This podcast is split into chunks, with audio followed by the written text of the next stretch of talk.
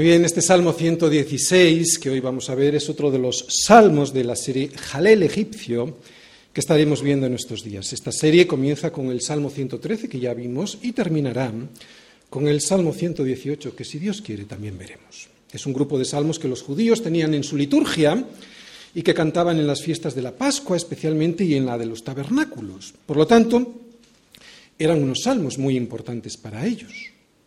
En los hogares judíos, el Salmo 113 y el, y el 114 se cantaban antes de la cena y los salmos del 115 al 118 se cantaban hacia el final de la cena. Casi todos ellos comienzan y o terminan con una palabra, aleluya. Es de ahí donde viene el término jalel, este aleluya con el que comienzan y o terminan casi todos los salmos de esta serie y que significa Jalel, alabado sea el Señor. Por lo tanto, esta serie estaba formada por un grupo de seis salmos que cantaban, agradecían y alababan la obra del Señor al liberar a su pueblo Israel de la esclavitud de Egipto. Si, como decimos, estos salmos se cantaban durante la cena de la Pascua, fueron estos salmos los himnos que el Señor cantó poco antes de ser entregado y llevado ante el sumo sacerdote para ser acusado falsamente. Así que este Salmo 116, muy probablemente, no lo sabemos, pero muy probablemente, pues lo cantó el Señor Jesús antes de ver cómo le rodearon ligaduras de muerte y sentirse angustiado hasta la tumba, hasta el Seol, dice este salmo. Salmo 116, versículos del 1 al 19. Amo a Yahvé, pues ha oído mi voz y mis súplicas, porque ha inclinado a mí su oído. Por tanto, le invocaré en todos mis días. Me rodearon ligaduras de muerte, me encontraron las angustias del Seol, angustia y dolor había yo hallado. Entonces invoqué el nombre de Yahvé, diciendo, Oh Yahvé, libra ahora mi alma Clemente es Yahvé y justo. Sí, misericordioso es nuestro Dios. Yahvé guarda a los sencillos. Estaba yo postrado y me salvó. Vuelve, oh alma mía, a tu reposo, porque Yahvé te ha hecho bien. Pues tú has librado mi alma de la muerte, mis ojos de lágrimas y mis pies de resbalar. Andaré delante de Yahvé en la tierra de los vivientes. Creí, por tanto hablé, estando afligido en gran manera. Y dije en mi apresuramiento, todo hombre es mentiroso, que pagaré a Yahvé por todos sus beneficios para conmigo.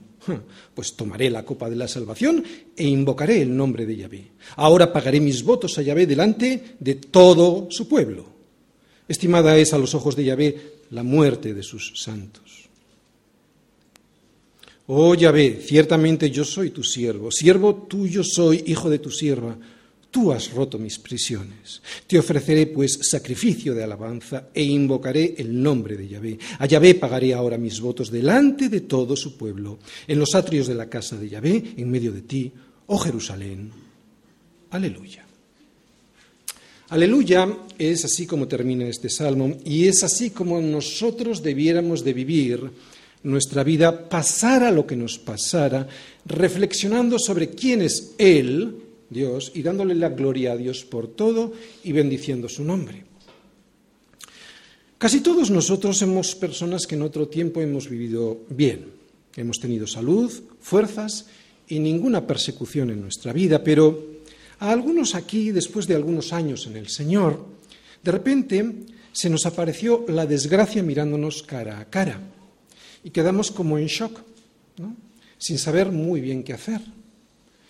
Y esto es normal, quedarse así, porque nadie vive pensando que la desgracia va a ser parte de la vida que a uno le toque vivir, y mucho menos a nosotros que hemos decidido seguir al Señor. Pero la desgracia vino y a veces parece que vino para quedarse. Pues esta es la sensación que transmite el salmista en los primeros compases del salmo. Pero yo espero que a través de la exposición de este salmo Dios nos ayude a comprender el por qué él, Dios, permite la angustia en nuestra vida. Y como al final el propósito de todo, especialmente el propósito de las tribulaciones, siempre es darle para la gloria a Dios, esto el mundo no lo entiende, pero nosotros claro que lo entendemos. Y hoy lo vamos a ver en el Salmo, que el propósito de las tribulaciones es para darle la gloria a Dios, pase lo que nos pase, porque Dios es bueno. Incluso en la tribulación, Dios es bueno porque tiene un propósito. Este salmo nos va a mostrar que nosotros no podemos amar a Dios, ni alabarle, ni adorarle, sin que Él nos ame primero. Esto, desgraciadamente, para nosotros es debido a nuestra condición pecaminosa. Por eso es bueno que Dios provoque y permita la lágrima, el dolor, el llanto y el sufrimiento para que descubramos varias cosas. Primero, que no se trata de nosotros, o sea, para que descubramos a Dios, que Dios es lo principal, que se trata de Dios. Segundo, que Él es bueno. Tercero, que es imposible que nosotros le podamos recompensar con nada por lo que Él ha hecho en nosotros y por nosotros. Por eso, y porque Dios es bueno, ¿cómo podré pagarle? Salmos 116.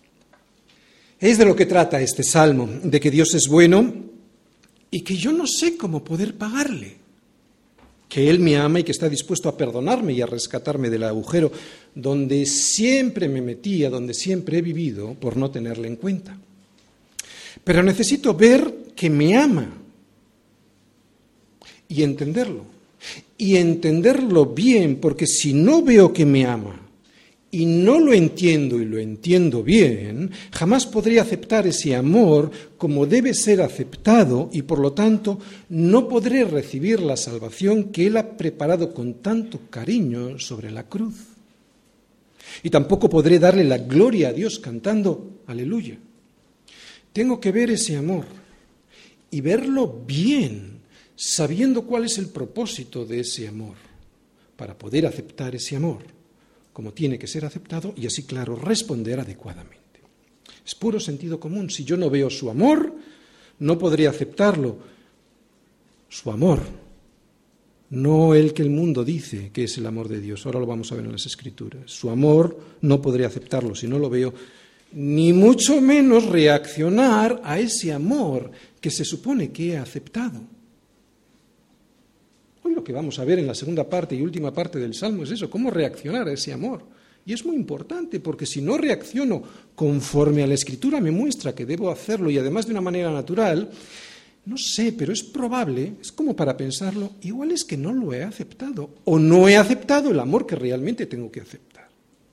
Así que, ¿cómo podría llegar a ver su amor y cómo podría pagárselo? ¿Se puede realmente pagar algo por el amor de Dios?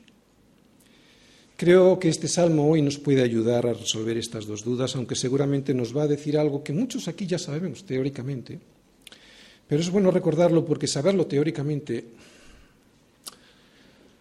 saberlo teóricamente a veces es peor, porque pasa la escritura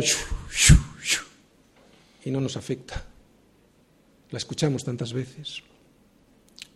El esquema que yo os he preparado sobre este salmo para entenderlo mejor es el siguiente. Lo he dividido en tres partes. Primera, te amo, Señor, versículos del 1 al 8. ¿Por qué? Bueno, pues porque me escuchas, porque me rescatas y porque me cuidas. O sea, en definitiva, porque has sido tú el que me ha amado primero. Segundo, voy a hacer una reflexión ante tanto amor, versículos del 9 al 11, y también vamos a incluir el versículo 15. Y tercero, Señor, ¿qué puedo darte a cambio? Versículos del 12 al 19. Pues te anunciaré, cumpliré mis votos, seré tu siervo y te alabaré. Este es el esquema de hoy. ¿Amamos al Señor? El salmista dice que Él sí, pero también nos va a decir los motivos por los cuales Él lo hace y su reacción ante tanto amor del Señor. Y al igual que Él, muchos de nosotros aquí decimos que amamos al Señor, pero no porque tengamos capacidad para amar nosotros en nosotros mismos, sino porque, como dice Primera de Juan capítulo 4, versículo 19, nosotros le amamos a Él porque Él nos amó primero. Y son impresionantes estas palabras.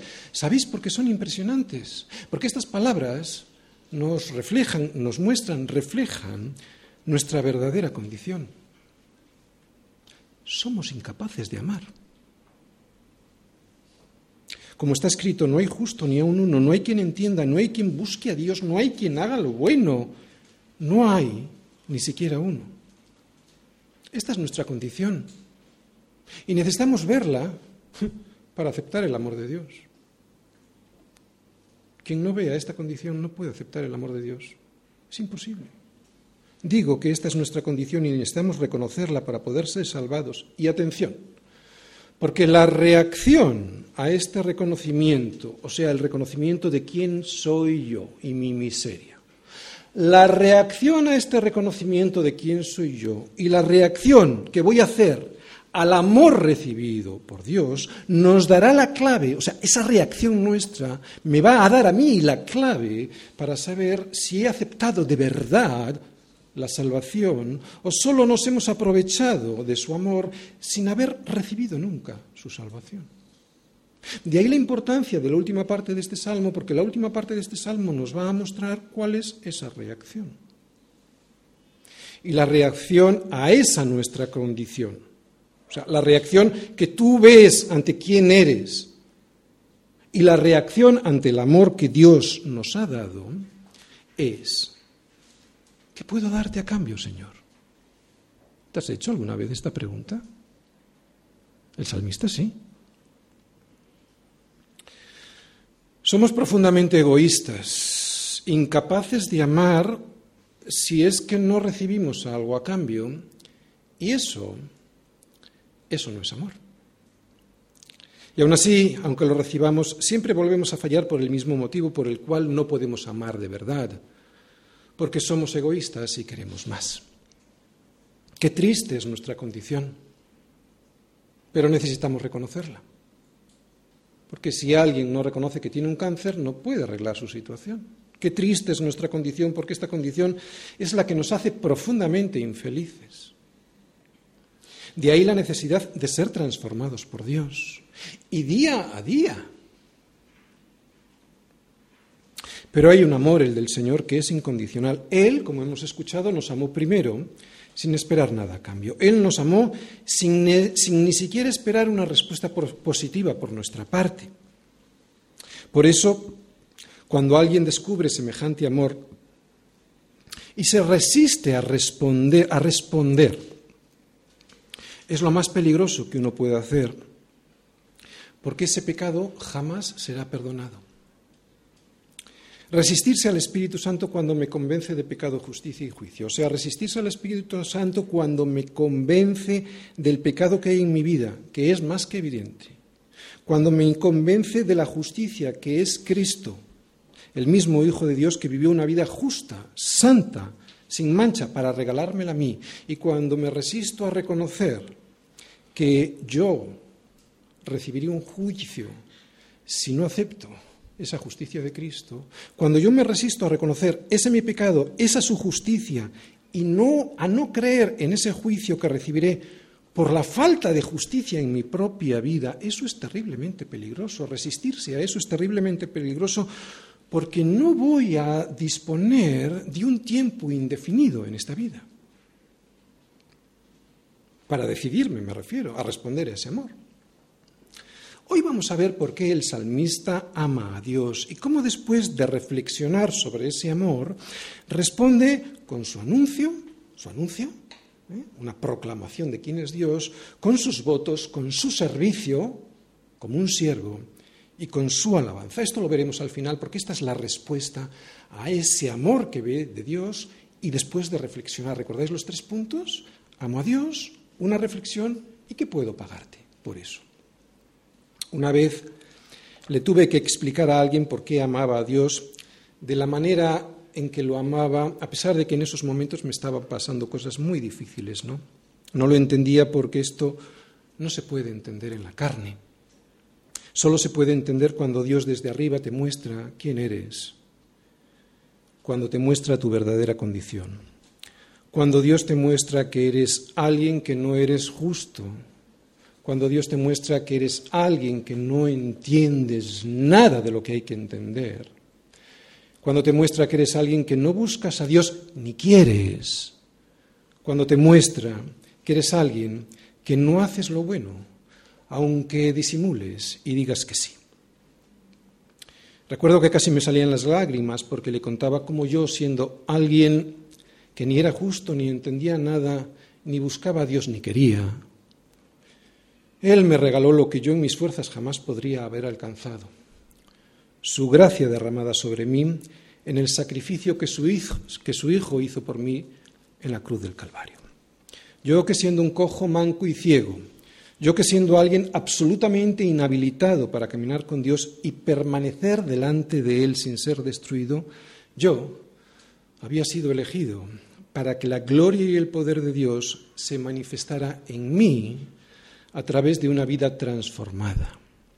Transformada no tanto por mi sanidad física, que en aquellos momentos estaba pasando por una enfermedad, ni tampoco por mi salvación, sino transformada por el entendimiento de quién era yo y de quién era Él y esto solo lo puede hacer el poder del Espíritu Santo. Todo es para la gloria de Dios, todo. Hasta mis enfermedades son para que Dios se dé la gloria. Todo es para la gloria de Dios. Hasta mi redención es para que se manifieste el poder de Dios en mi vida. ¿Os acordáis la redención del pueblo de Israel sacados de Egipto? ¿Cómo se manifestó la gloria de Dios? en ese caminar por el desierto? Pues para eso era la redención, para que Dios se manifieste en medio de su pueblo. No es tanto para sacarnos, no es tanto para curarnos, es para que la gloria de Dios sea manifestada en nuestras vidas. No se trata de mí ni de la solución a mis problemas, se trata de Él, aunque Él usa esos problemas para poder revelarse a la vida de alguien profundamente desagradecido y egoísta. Alguien que, si no descubre que necesita ser rescatado, jamás mirará arriba para ver a Dios. ¿Te das cuenta de la importancia, pues, de los problemas, de las tribulaciones, para poder ver a Dios? Porque si no los tienes, jamás mirarás arriba. Y por lo tanto, jamás descubrirás ni su amor y por lo tanto no podrás reaccionar a ese amor de Dios. ¿Por qué te amo, Señor? Porque tú me amaste primero y sin tener por qué hacerlo. Él es Dios. Te amo porque me escuchas sin merecerlo, porque me has rescatado sin habértelo pedido, porque me cuidas de que mis pies no resbalen incluso cuando ando por donde no debo de andar. Esas tres cosas son las que vamos a ver del por qué el salmista ama a Dios, porque me escuchas, porque me has rescatado, porque me cuidas. ¿Por qué la gente no ama a Dios? Bueno, pues es bastante fácil de responder. Pues porque la gente no se ve coja, ciega ni manca. No se ven caídos.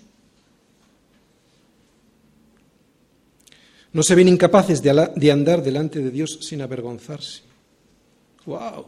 ¿Has escuchado lo que acabo de decir? ¿Te ves incapaz de andar delante de Dios sin avergonzarte?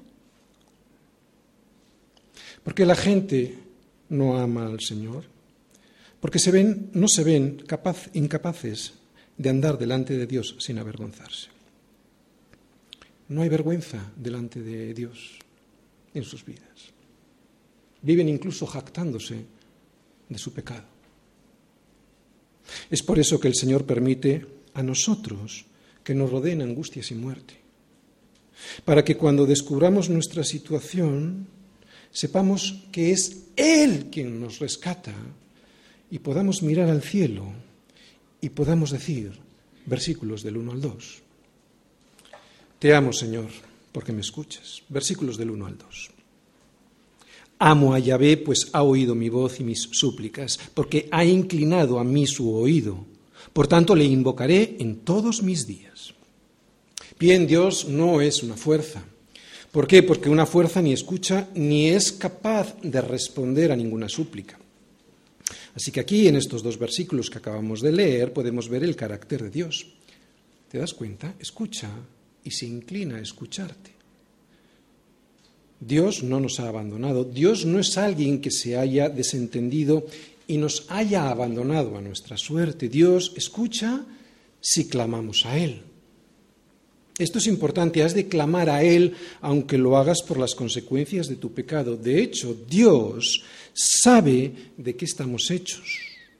Dios, escúchalo bien, porque a veces esto nos hace mucho daño.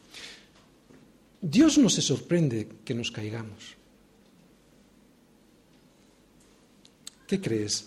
¿Que Dios no sabe quién eres? Dios sabe quién eres. El problema lo tiene el hombre que no, que no sabe quién es él, él mismo. Pero Dios sí lo sabe. Dios sabe que eres cojo, ciego y manco. ¿Cómo va a pensar que no te vas a caer? ¿Qué se puede esperar de un cojo sino que se caiga? Él sabe cuál es nuestra condición, Él sabe que somos polvo, pues ¿qué va a esperar Él del polvo? Pues sí, sí que espera algo. ¿Quieres que te lo diga? Te lo voy a decir porque es importante que lo sepas.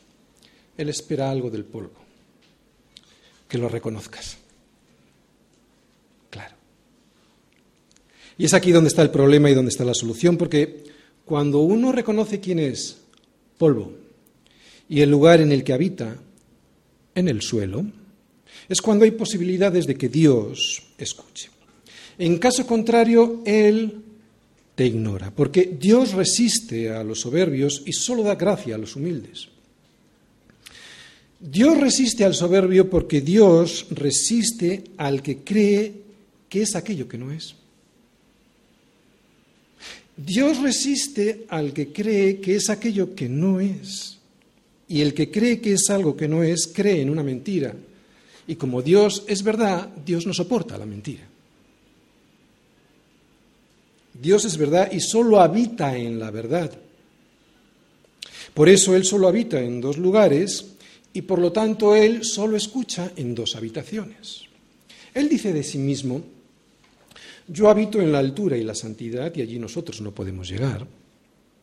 Y con el quebrantado y humilde de espíritu para, y aquí viene el propósito, para hacer vivir el espíritu de los humildes y para vivificar el corazón de los quebrantados. Si somos pues capaces de reconocer nuestra miseria espiritual y que no nos merecemos nada de lo mucho que ya hemos recibido, Él escucha. Si no, no, porque esto es un corazón quebrantado. Y no solo me escucha, dice ahí algo más. Él se inclina. Y que Dios incline su oído hacia mí me dice mucho del carácter de Dios. Porque escuchar mucha gente escucha, pero inclinarse, o sea, poner atención, eso no todo el mundo lo hace, ¿verdad? Por lo tanto, este inclinarse me dice mucho del carácter de Dios, me habla de su amor y de su humildad. Él, que habitando en la altura y la santidad, se inclina para escucharte a ti en tu misma habitación. Claro, si reconoces quién eres y que estás en el polvo, en el suelo. Vuelvo a repetirlo, Dios es verdad porque no miente. Y si no miente cuando dice que habita con el quebrantado y humilde de espíritu, o sea, con aquel que sabe que es polvo y que vive postrado debido a su naturaleza caída, si él no miente cuando dice que habita con el quebrantado, Dios habitará con él. ¿Para qué? Este es el propósito, atención, no para darte lo que tú quieras, para darte lo que necesitas. Y lo que más necesita el hombre es lo que acabamos de leer en Isaías. Para hacer vivir, el espíritu de los humildes, para vivificar el corazón de los quebrantados. Cuando uno entiende esto, lo atesora en su corazón y lo cree de verdad, es cuando puede decir lo que dice el salmista. Por tanto, le invocaré todos los días. ¿Cuándo no se invoca todos los días? Cuando se invoca solo de vez en cuando, piensa un poco. Cuando le pido solo lo que me interesa. Todos los días significa todos los días y no solo cuando lo necesito. Y esto es clave porque esto me demuestra si le amo por quién es Él o si solo le amo por lo que de Él puedo recibir. Y este es un proceso que se llama santidad, ¿de acuerdo? Casi todos, mucha gente ha llegado al Señor buscando que haga algo por Él. Y esto es normal. Pero el proceso de la santidad es un proceso que va de menos a más, ¿de acuerdo? Hasta que la luz de la, aurora sea perfecta, va a un aumento como la luz de la aurora. Muy bien, si Dios habita en tu habitación, si Dios se ha inclinado incluso siendo Dios para escucharte, es porque te ama, ¿te das cuenta? De ahí el título de la predicación. No tenía ninguna necesidad de hacerlo, es Dios, no tenía por qué escucharte y mucho menos tenía por qué inclinarse. Porque inclinarse implica humillación. ¿Te das cuenta del amor que eso significa? Te digo porque es necesario, y para eso es la predicación, que nos demos cuenta de ese amor para poder responder adecuadamente. Si no, claro, no llegamos el domingo y no respondemos.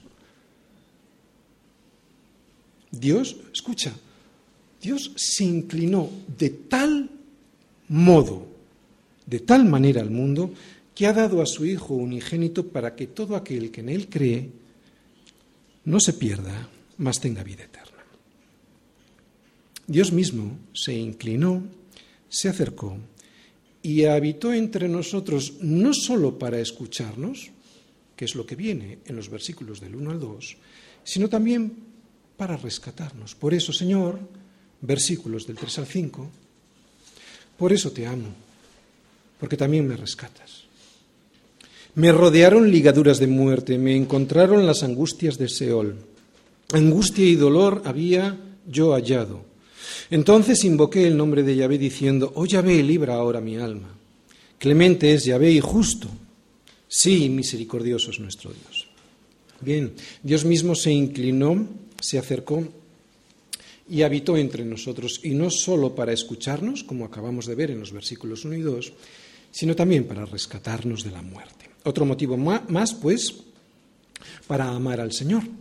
Pero al igual que antes, también debo de entender que necesito ser rescatado de la muerte, una muerte que no solo es segura, y esto lo entiende todo el mundo, ¿de acuerdo? Aunque parece que no. Pero hombre, yo creo que la muerte es segura para todo el mundo, intelectualmente por lo, menos todo el mundo lo entiende. Pero algo más tengo que entender, y es lo que nos muestran estos versículos, que no solo es una muerte que es segura, sino que es eterna. Y esto ya menos gente lo sabe. Desgraciadamente la mayoría de la gente que dice que hay que vivir ahora todo lo que se pueda porque luego ya todo se acaba, no solo no entienden que eso no es cierto, sino que es completamente al revés. Porque es precisamente con la muerte cuando todo comienza y además lo hace para toda la eternidad. Si tan solo pudiesen experimentar la angustia y el dolor que Jesús sufrió, y lo sufrieran tan solo por unos segundos, se darían cuenta de lo que la muerte realmente significa. Y cuando estoy hablando de la angustia del Señor, no estoy hablando ni de la cruz, ni de la corona, ni de los látigos, ni de los insultos, ni de los escupitajos. Jesús en la cruz, y antes de salvarme, me muestra otra cosa muy importante para que pueda aceptar esa salvación que significa su sacrificio en la cruz por mí.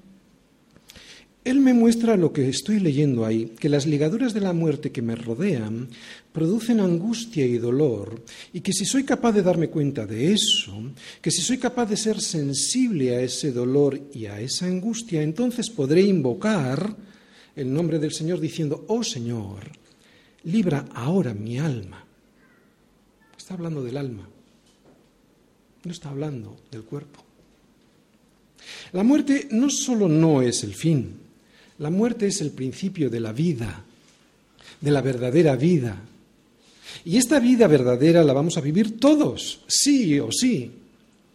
La vamos a vivir o con Dios o la vamos a vivir eternamente separados de Él. Y esto es lo que le aterraba a Jesús primero en Getsemaní y lo que nos muestra también Jesús en la cruz, que iba a ser manchado con tu pecado y con el mío, y por eso el Padre arrojaría toda su ira contra él para destruir ese pecado. Y como consecuencia, y esto es lo que nos muestra la cruz con su angustia, escúchalo bien, como consecuencia iba a perder la comunión que siempre había tenido con el Padre, y esto el ser humano caído no lo entiende, pero a Jesús le va a producir una terrible angustia.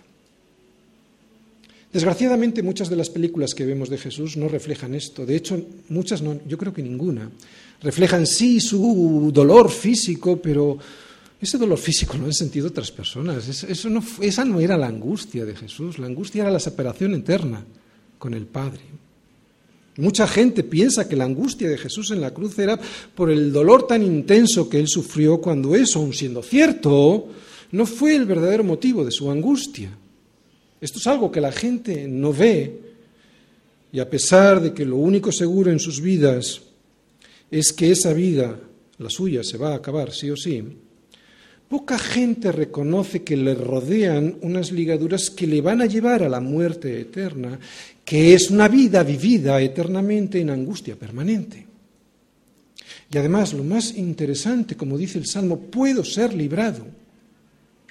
Oye, ¿cómo no voy a amar a Dios, no? ¿Cómo no voy a amar a Dios si me ha hecho primero sensible a esta realidad y luego me ha librado de ella? Ni siquiera la gente que asiste a los entierros de otras personas reacciona a la verdadera angustia de la que nos habla este salmo y al dolor que significan esas ligaduras que le atan, ligaduras que día a día les van arrastrando hacia una muerte que es segura y que les va a llevar a vivir separados de Dios. Esto es lo que sufría Jesús en la cruz, esto es lo que antes de salvarte Él te está mostrando también en la cruz. La angustia que significa vivir separados eternamente de Dios. La angustia de morir separado de Dios solo la pudo experimentar Cristo o alguien al que Cristo le ha dado una vida nueva que antes no tenía. Tener vida nueva en Cristo, entre otras cosas, te hace sensible a la angustia y al dolor de la muerte, pero a la muerte de verdad, que es la que significa vivir separados de Dios eternamente no a la separación, solo a la separación o al dolor de la separación de tu familia, ¿no? o de los demás, sino a la separación eterna con Dios, de Dios. Por eso nosotros podemos decir lo que dice el salmista, que Él es clemente y justo. Sí, misericordioso es nuestro Dios, porque Dios se ha acercado y además se ha inclinado a través de Jesucristo Jesús viviendo la vida que yo jamás podré vivir para regalármela, Jesús muriendo la muerte que yo debía morir para evitármela. Dios es bueno y me lo muestra porque Él me escucha, lo hemos visto en los versículos 1 y 2. Dios es bueno porque Él me salva, es lo que hemos visto en los versículos del 3 al 5.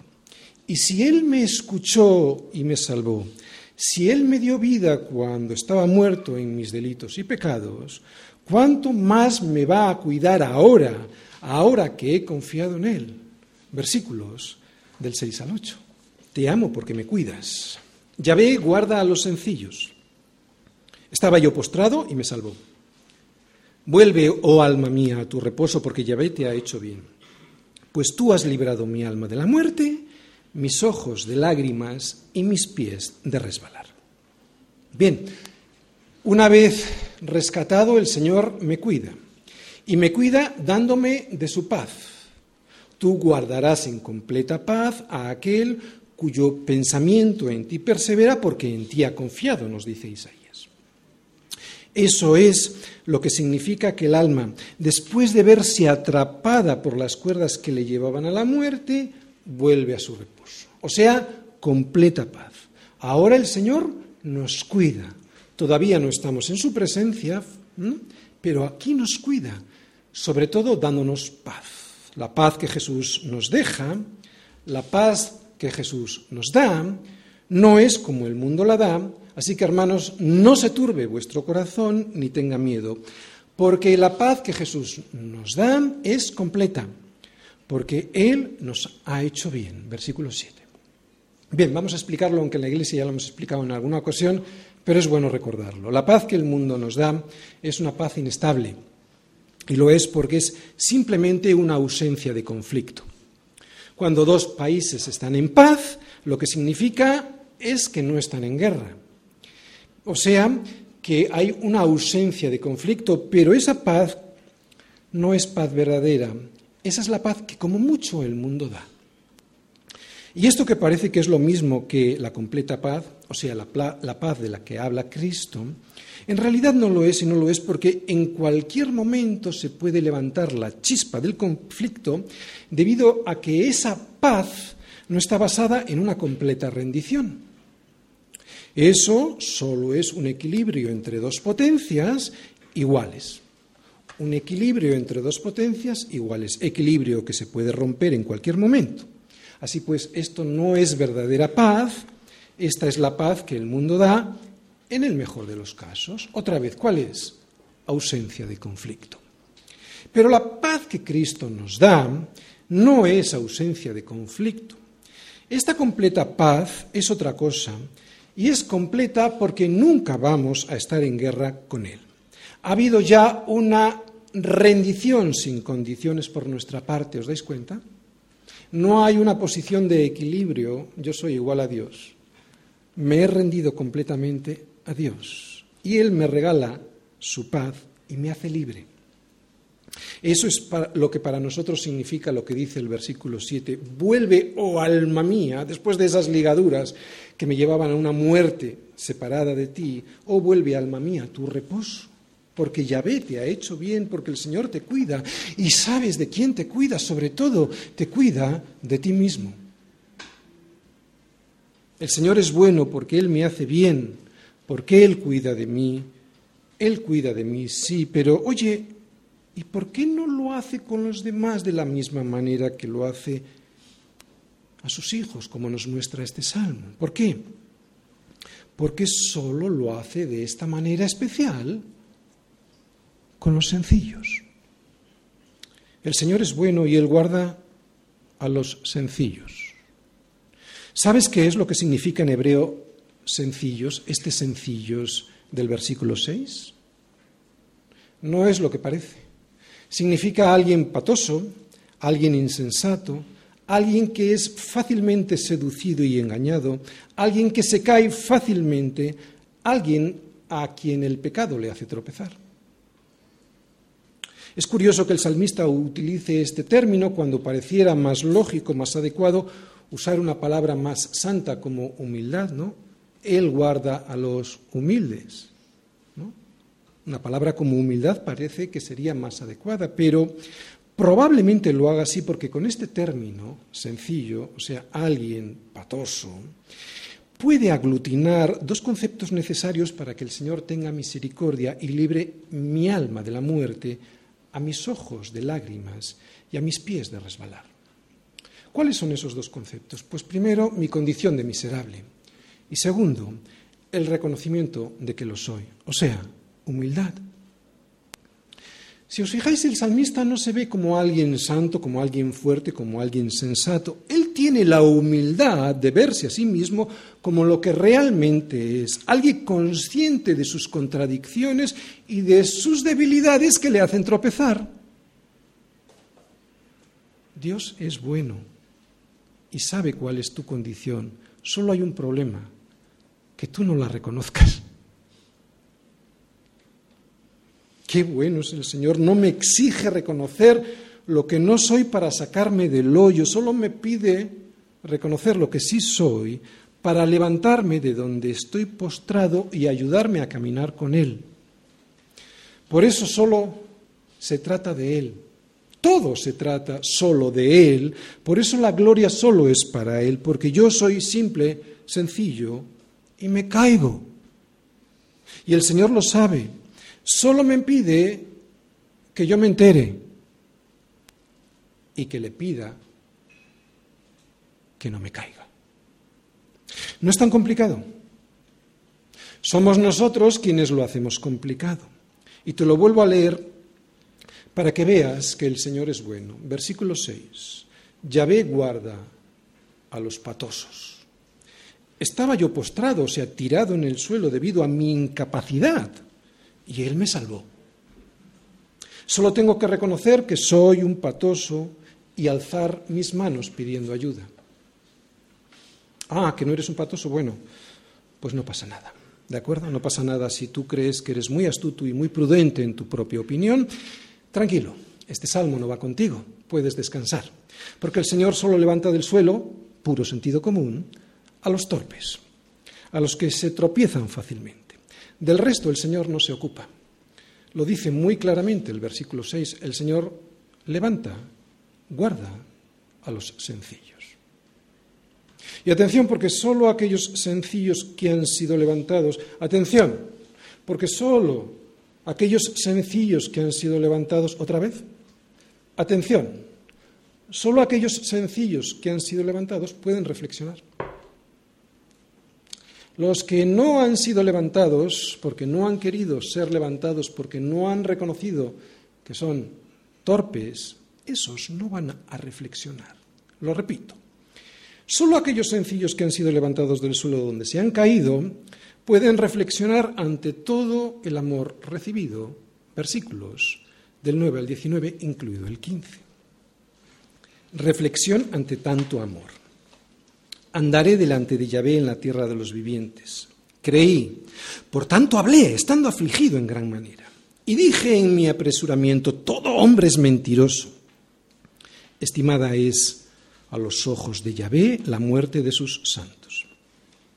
Bien, el salmista, después de reconocer y de recordar cómo en ocasiones anteriores el Señor le ha levantado del suelo en donde se encontraba, después de reconocer y recordar esto, ahora ha tomado una decisión, reflexionando, renovar su propósito de seguir caminando, sí, por este mundo, porque todavía no está delante del Señor, de seguir caminando por este mundo, pero delante del Señor. Y caminar delante del Señor significa consagración. Él ya ha salido de la tribulación en la que estaba, incluso como hemos visto ya tiene el alma en paz, ¿no? Su alma volvió a estar en el reposo del Señor. Por eso vemos que ahora su consagración, al leer esto, parece más fuerte, no más fuerte y más decidida.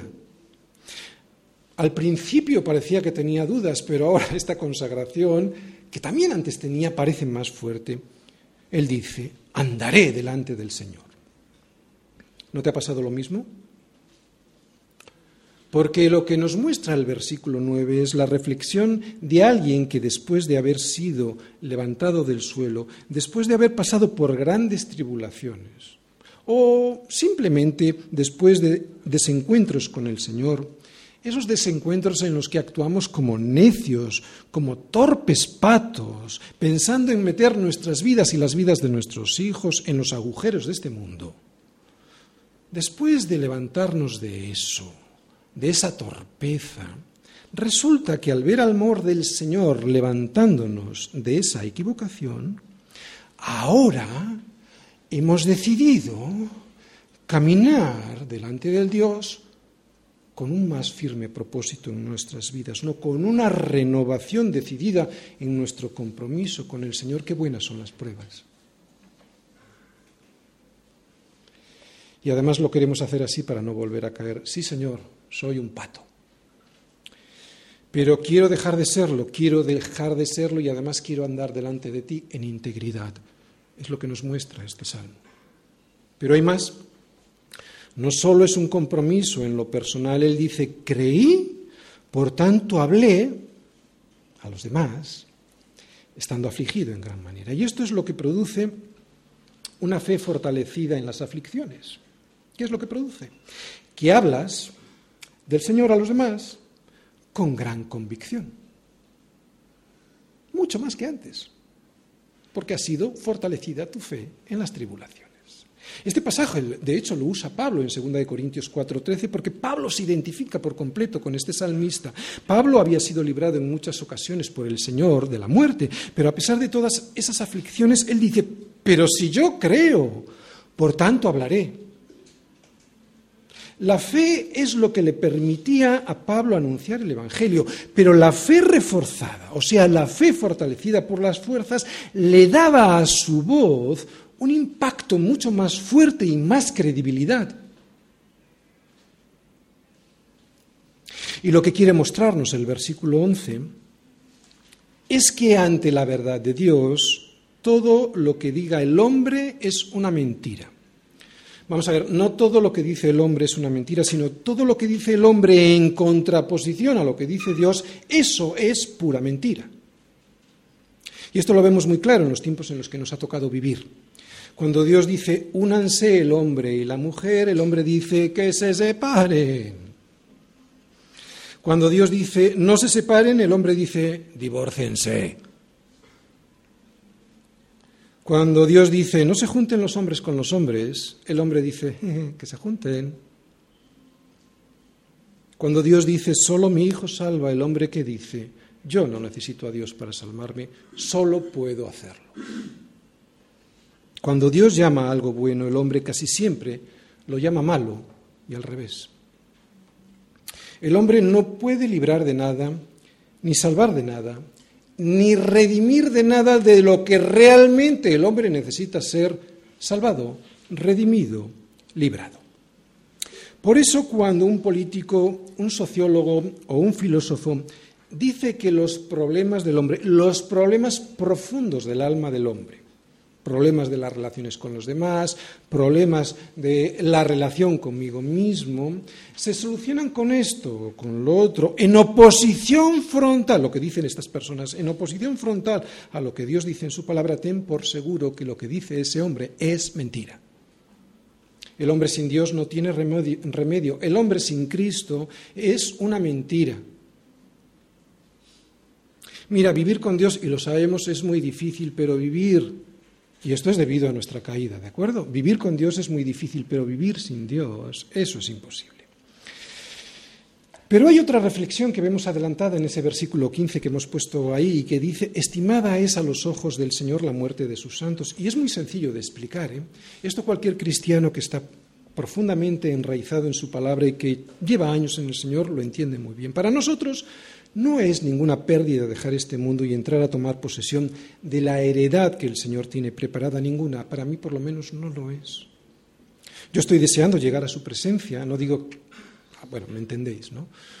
Si puedo servirle al Señor de ayuda aquí, estupendo, pero yo estoy deseando llegar a su presencia porque yo fui creado para adorarle, para yo y tú, para adorarle, para glorificarle y para estar con él. Y allí yo lo podría hacer mucho mejor que aquí. Porque aquí mi pecado pues, me pone muchos problemas. Así que la muerte de sus santos la ve el Señor y la veo yo como algo estimado, como algo muy querido. ¿Qué diferencia con el miedo y la angustia y el temor que el resto del mundo ven ante la muerte? Oye, ¿sabes qué? Y hacen bien en tenerle miedo, porque ese miedo es algo que Dios ha puesto en su conciencia, claro que sí.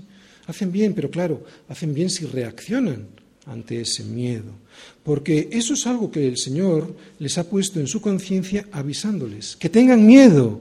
¿Para qué? Para que reaccionen y que aquí tomen la decisión que deben de tomar. Porque la muerte no es como ellos se la imaginan, un terminar y ya está. No, es un empezar, pero ya sin ninguna esperanza de poder ser librado, de poder ser salvado. ¿Os dais cuenta cómo está en nuestro corazón esa ansia de eternidad también en los incrédulos. Por eso temen a la muerte. Por eso en su corazón, en lo más profundo, hay ese temor. Gloria a Dios que nos ha dado este entendimiento para poder, después de entenderlo, aceptar esa salvación y poder ser redimidos de la muerte eterna, ¿verdad? Así que aquí acabamos de ver cuatro reflexiones del salmista al recordar cómo era el amor del Señor, que siempre le libró de la angustia. Hemos visto cuatro cosas. Un mayor compromiso. Esta es la reflexión que hace él, ¿de acuerdo? Después de ver el amor de Dios. Un mayor compromiso e integridad para andar delante de él. Una fe que sale fortalecida de las pruebas y que por lo tanto habla del Señor con más fuerza, que solo el Señor es quien libra y no el hombre, y que la muerte no es el final para aquellos a los que el Señor libra. Por lo tanto, versículos del 12 al 19, ¿qué puedo darte a cambio, Señor? Te anunciaré, cumpliré mis votos, seré tu siervo y te alabaré. Son Esas son las cuatro cosas que he subrayado ahí, ¿de acuerdo? Leemos. ¿Qué pagaré a Yahvé por todos sus beneficios para conmigo? Tomaré la copa de la salvación e invocaré el nombre de Yahvé. Ahora pagaré mis votos a Yahvé delante de todo su pueblo. Oye, no, perdón, oh Yahvé, ciertamente yo soy tu siervo, siervo tuyo soy, hijo de tu sierva. Tú has roto mis prisiones, por lo tanto te ofreceré sacrificio de alabanza e invocaré el nombre de Yahvé. A Yahvé pagaré ahora mis votos delante de todo su pueblo, en los atrios de la casa de Yahvé, en medio de ti, oh Jerusalén. Aleluya. Dios ha sido bueno con nosotros, por lo menos conmigo lo ha sido. Yo que todo lo estropeaba, yo que todo lo que tocaba destrozaba, incluso hoy todavía me ocurre, resulta que al llegar el Señor me restaura, me levanta del suelo y me perdona. Ante eso, ¿qué es lo que yo puedo darle a cambio? Esta es la reflexión que hace el salmista.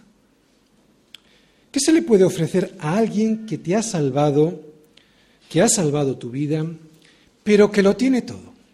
¿Qué le puedes dar a alguien que lo tiene todo? Pues solo hay una cosa, ofrecerte por entero, y no como pago, sino como respuesta ante tanto amor. Por lo menos eso es lo que dice el salmista. El salmista dice que solo va a responder. Su amor no se puede comprar, su amor no se puede merecer, su amor no se puede ganar. Él no me debe nada y yo se lo debo todo. ¿Cómo voy a poder pagarle? Es imposible porque yo no tengo nada que sea aceptable para pagarle. Por lo tanto, ¿qué puedo hacer? Pues lo dice el salmista, solo puedo reaccionar en gratitud. Fijaros lo que he subrayado y que viene ahí. Primero, levantando la copa de la salvación. Ahora lo explicamos, ¿de acuerdo? Segundo, cumplir con la fidelidad que le prometía el Señor, ¿no? Y que todo el mundo lo vea. Tercero, depender siempre de Jesús de la misma manera que un siervo depende de su Señor. Y cuarta, ofrecer siempre sacrificio de acción de gracias con alabanza y delante de su pueblo. ¿Os dais cuenta? Porque yo os he echado la bronca antes. No hay pago posible. El salmista solo ve estas cuatro respuestas que vemos en estos versículos y que yo voy a intentar explicar ya muy brevemente. Primero, levantar la, copa de la salvación sería, podríamos decirlo así, brindar ante los demás porque el Señor me ha salvado. ¿Eso qué es? mostrar alegría delante de todo el mundo, hablando, gritando y predicando la salvación del Señor. Levanto mi copa de la salvación.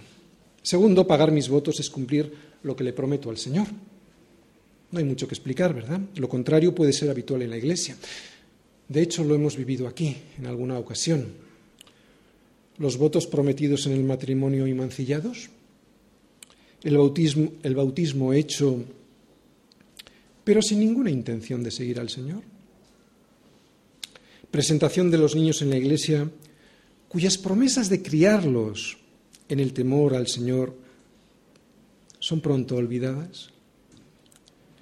Gente que después de una gran desgracia personal le promete al Señor el oro y el moro, pero después si te he visto no me acuerdo. Por eso hay que prestar a lo que nos dice Salomón a lo que nos recomienda el predicador en Eclesiastés. No hace falta hacer una gran exégesis de lo que voy a decir ahora, con prestar atención es suficiente. Cuando fueres a la casa de Dios, guarda tu pie y acércate más para oír que para ofrecer el sacrificio de los necios. Porque no saben que hacen mal. No te des prisa con tu boca, ni tu corazón se apresure a proferir palabra delante de Dios, porque Dios está en el cielo y tú, tú sobre la tierra. Por tanto, sean pocas tus palabras.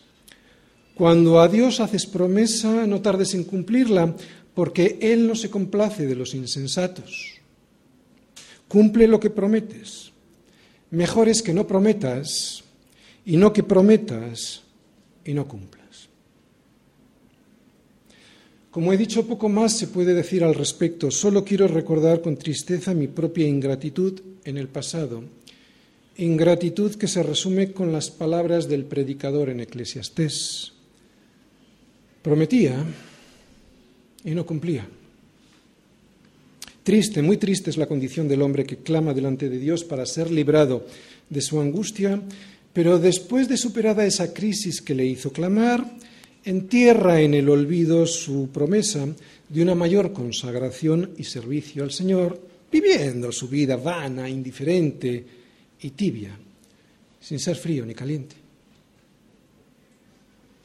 Para prometer y no cumplir, es mejor callar y no prometer nada.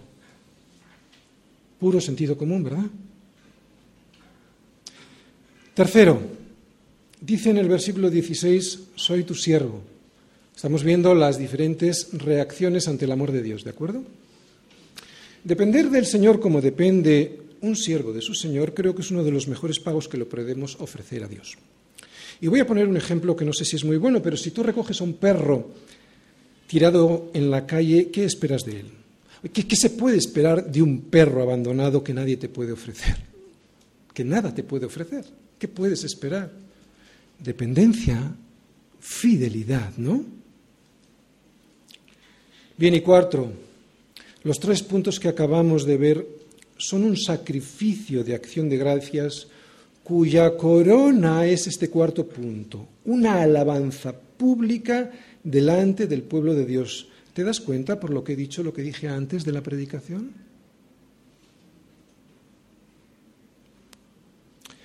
Una alabanza pública delante del pueblo de Dios. No solo es cantar, es proclamar que Dios es bueno. ¿Entiendes lo que he querido decir antes? Eso es lo que dicen los versículos del 17 al 19. El redimido por Dios tiene que vivir en comunión con el pueblo de Dios. Otra vez, el redimido por Dios tiene que vivir en comunión con el pueblo de Dios. Es muy sospechosa la vida de aquel que dice haber sido librado de la muerte por Dios, pero que sin embargo vive su piedad en solitario. Muy sospechosa. Termino. Hemos visto un camino de ida y vuelta en este salmo, en la vida del salmista. El camino de ida, el, salmista lo hace clamando con angustia. El camino de vuelta lo hace con fe y con la seguridad de que el Señor salva y restaura. Por eso responde a ese amor del Señor. ¿Cómo? Pues termina ofreciéndose él mismo como pago, porque se da cuenta de que no tiene nada mejor que entregarle al Señor. ¿Recordáis el título? Dios es bueno. ¿Cómo pagarle? ¿Cómo puedo pagarte, Señor? Cuando alguien rinde su vida de esta manera ante Dios, dos puntos. Cuando alguien levanta la copa de la salvación del Señor, y ya hemos explicado qué es. Cuando alguien cumple con los votos prometidos al Señor. Cuando alguien depende de Cristo como un siervo de su Señor y cuando alguien sabe lo que canta, vive lo que canta y obedece lo que canta y lo hace delante y en comunión con el pueblo de Dios, esa persona ya está pagándole al Señor lo que al Señor no se le puede pagar.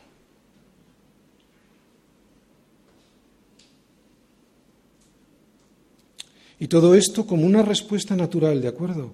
No puede ser forzada. Como una respuesta natural y no forzada ante tanto amor. Natural y no forzada. Por eso necesito reflexionar, recordar los, los versículos de la reflexión. Necesito reflexionar sobre lo que el Señor ha hecho conmigo. ¿Recordáis que no puedo amar si primero no he sido amado? Necesito reflexionar sobre ese primer amor del Señor para reaccionar natural y no forzada es la reacción que debe de ser. Por eso nadie debiera cantar lo que no entiende, nadie debiera decir aleluya, que es como termina este salmo, sino es como una respuesta que surge de un corazón que ha entendido el amor de Dios, de un corazón agradecido por tanto amor recibido del Señor. Terminamos como el salmo termina. Aleluya.